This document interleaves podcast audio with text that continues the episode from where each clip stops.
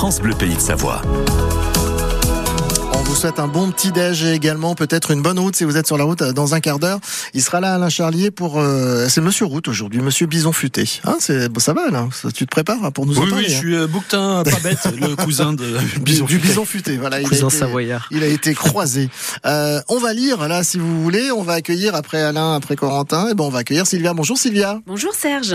Alors Sylvia, vous êtes avec Étienne Bonamy qui est journaliste sportif. Il est il a été invité cette semaine d'ailleurs au micro d'or à Chamonix. Bonjour. Vous êtes journaliste, donc spécialisé euh, dans le sport. Vous avez été également à la direction de la rédaction euh, de l'équipe. Vous êtes avec nous aujourd'hui pour nous parler des Forcés de la route, paru aux éditions En Exergue, que vous avez publié euh, en mai dernier. Un livre qui retrace l'épopée chaotique du circuit de France, une sorte d'ersatz de la Grande Boucle qui a eu lieu pendant la Seconde Guerre mondiale. Étienne, comment vous est venue l'idée, l'envie d'écrire sur cette édition, on va en parler, très spéciale de ce Tour de France qui a eu lieu en septembre 42 en fait, je préparais il y a quelques années déjà un doc télé pour euh, parler de la ligne de démarcation. Et donc, je cherchais un peu des endroits euh, pour raconter des histoires. Et je suis tombé sur cette histoire d'une course cycliste qui avait franchi la ligne de démarcation au niveau de Poitiers. Je m'étais dit, mais c'est bizarre. Donc, euh, ayant travaillé longtemps à l'équipe, j'avais pas mal de copains dans le cyclisme. Ils m'ont dit, oui, moi, en fait, pendant la guerre, le Tour de France était évidemment suspendu. Il a été remplacé une seule fois par une course qui a fait un simili Tour de France en partant de Paris et qui était euh, aidée par la presse collaborationniste de l'époque, un journal qui s'appelle La France socialiste, par le gouvernement de Vichy et surtout par l'occupant nazi qui voulait montrer que tout se passe bien et on utilise très souvent le sport pour dire que tout va bien.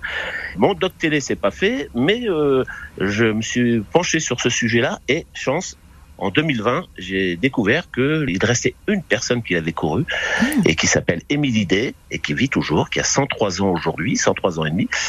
Et je suis allé le rencontrer. Il m'a raconté et sa vie de coureur pendant l'occupation et ses souvenirs de cette course et de la façon dont courait. Donc ça m'a donné l'idée de raconter non pas seulement sa vie, mais de raconter cette course. Donc euh, lorsqu'ils ont eu l'idée de faire ce tour, qu'au départ ils appelaient Tour de France, mais ils n'ont pas eu le droit de le prendre le nom parce qu'il appartenait euh, au journal Loto qui avait organisé le tour.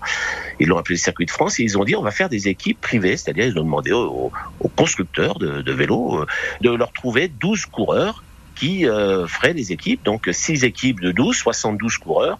Là-dedans, il y avait 27 coureurs belges, dont des, des, champions, le champion du monde, Marcel King, qui était champion du monde en 1939. Euh, il y avait des très grands coureurs français, Émile Day, donc qui vit toujours, qui était champion de France, mais aussi Louis Capu, qui est devenu le directeur sportif de Raymond Poulidor, Raymond Louviot, les, les meilleurs, parce qu'en fait, pour eux, euh, ils continuaient de courir, c'était des primes, c'était un peu d'exposition et pas une meilleure vie, mais une vie un peu protégée. Sauf que en 42, courir le circuit de France la seule possibilité, c'était de le faire fin septembre, début octobre, c'est-à-dire à la fin d'une saison. Et c'est pour ça que j'ai fait ce jeu de mots, cette comparaison avec les forçats de la route, l'ouvrage d'Albert Londres qui racontait, alors là, les, vrais forçats, ceux de 1924 qui faisaient le Tour de France avec des, des, machines d'un autre temps, et les forcés de la route, c'est-à-dire qu'ils sont partis à 72, ils sont arrivés à 27, et dès la première étape, qui s'est couru sous la pluie, est en automne sous la pluie. Vous imaginez avec des restrictions alimentaires, des, des difficultés. Il dormait dans un séminaire euh, au Mans. Dès la première euh, étape, il y en a 19 qui ont abandonné et euh, chaque jour il y avait des abandons. Alors il y avait des abandons mécaniques parce qu'ils n'avaient pas du bon matériel et puis il y en avait qui en avaient marre parce qu'ils roulaient sous la pluie, il faisait froid et ils avaient été donc un peu forcés de venir là et la plupart se sont vite échappés. Ça s'appelle Les Forcés de la route, édition en exergue. Merci beaucoup Étienne Bonamy. Merci à vous. Voilà Étienne Bonamy dont le livre Les Forcés de la route a été sélectionné au micro d'or euh, cette semaine à Chamonix. On était d'ailleurs en direct dans la semaine, une manifestation qui récompense le travail des journalistes sportifs.